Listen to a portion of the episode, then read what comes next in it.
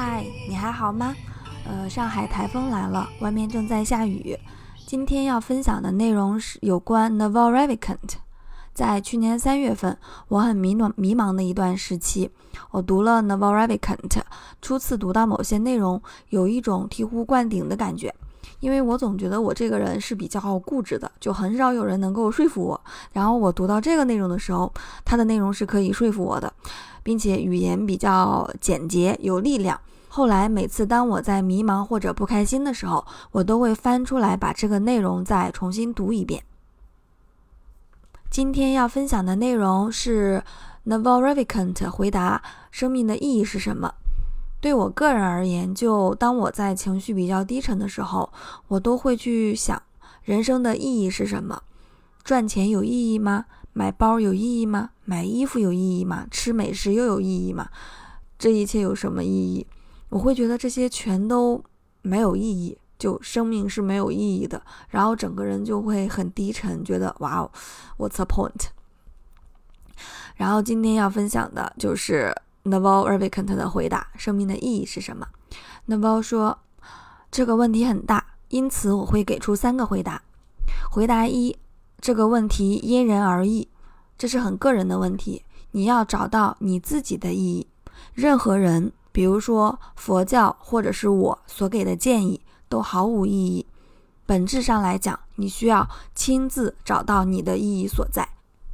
重要的不是问题的答案，重要的是问题。”你要自己去探索和挖掘，这个探索的过程可能会花几年或者几十年。等到终于有一天你找到了满意的答案，那这就是属于你的生命的意义。回答二：人生没有意义，人生也没有目的。奥修所说道：“人生就像是在水上写字，用沙子建房子。”实际上，对于整个宇宙的历史。或者对于一百亿年甚至更久的时间而言，你已经死去了。在将来的七百亿年里，或者直到宇宙的终结，你也会死去。你所做的任何事情都会褪去，一切都会消失。就像人类会消失，地球会消失，那些后来殖民到火星的人们也会消失。几代人以后，没有人会记得你，无论你是艺术家、诗人、征服家，或者是任何人。这一切都没有意义。归根结底，你要自行创造属于你自己的意义。比如说，你需要决定：我现在在观看的是一个戏剧吗？我所做的是自我实现吗？这些都是你需要自行去创造的意义。对于宇宙而言，没有什么根本本质有目的的意义。如果如果真的有，那么你会问另一个问题：为什么这就是意义所在？这就像物理学家费曼所说的 “turtles all the way down”，会有更多的为什么这个问题，然后你是无法去回答这样一个又一个的为什么的问题的。然后我也不相信什么来世永恒。因为现在没有嗯完整的证据，并且来世这个呃概念是很荒谬的。我不相信，就是仅仅因为你在地球上生活了七十年，你的生活方式，然后你就可以获得一个永恒的来世。因为永恒太久了，就会有这种傻傻的神嘛。仅仅通过你在地球上生活的一小段时间去评判是否要给你永恒。我认为来世就会很像我们出生之前，比如说，你记得出生之前的事情吗？嗯，出生之前你不关心任何事，你也不关心任何人，比如说你不关心你所爱的人，你自己人类，你也不关心是否我们会移民火星或者继续留在地球，嗯，包括是否会有人工智能等。同样，死后你也不会关心这些事情。接下来是 Molly 的备注。刚才提到了一个概念是，呃，费曼说的 “turtles all the way down”，就是这一路都是海龟。这个故事来自于英国的哲学家罗素。在讲完天天文学之后，听众中有一个女士就反驳罗素，她就声称地球并不是在太空中，地球是在一个巨大的乌龟的背上。然后大家就问这样一个问题，就是说，哎，那乌龟站在什么上面呢？这个女士回答说：“Turtles all the way down，就是海龟站在海龟上，这一路全都是海龟，就有这样无数个海龟。这就涉及到了一个哲学问题的核心，就是一切的问题都会有一个根基，但是这个根基是什么呢？有人可能会说，现代物理学的根基是原子。那些信仰上帝的人可能会认为一切的根基是上帝。但是原子是由什么构成的呢？上帝又是由谁来创造的呢？这就是一个海龟，一个海龟，一个海龟，无穷个海龟的故事。好，接下来我们来看回答三。回答三有一点复杂，是从我所读的科学知识，当然我有朋友在写这个主题的书，我呃形成了一些理论。也许说生命是有意义的，但并不是什么令人满意的意义。根本上来讲，在物理中，时间之箭来自于熵。热力学的第二定律表明，熵只能增加，这就意味着宇宙中的无序只会上升，集中的自由能量只会下降。但是，你抬头看看我们周围的事物。比如说，人类、植物、文明，或者你所做的事情，这些都是局部逆熵，无序在降低，秩序在增加。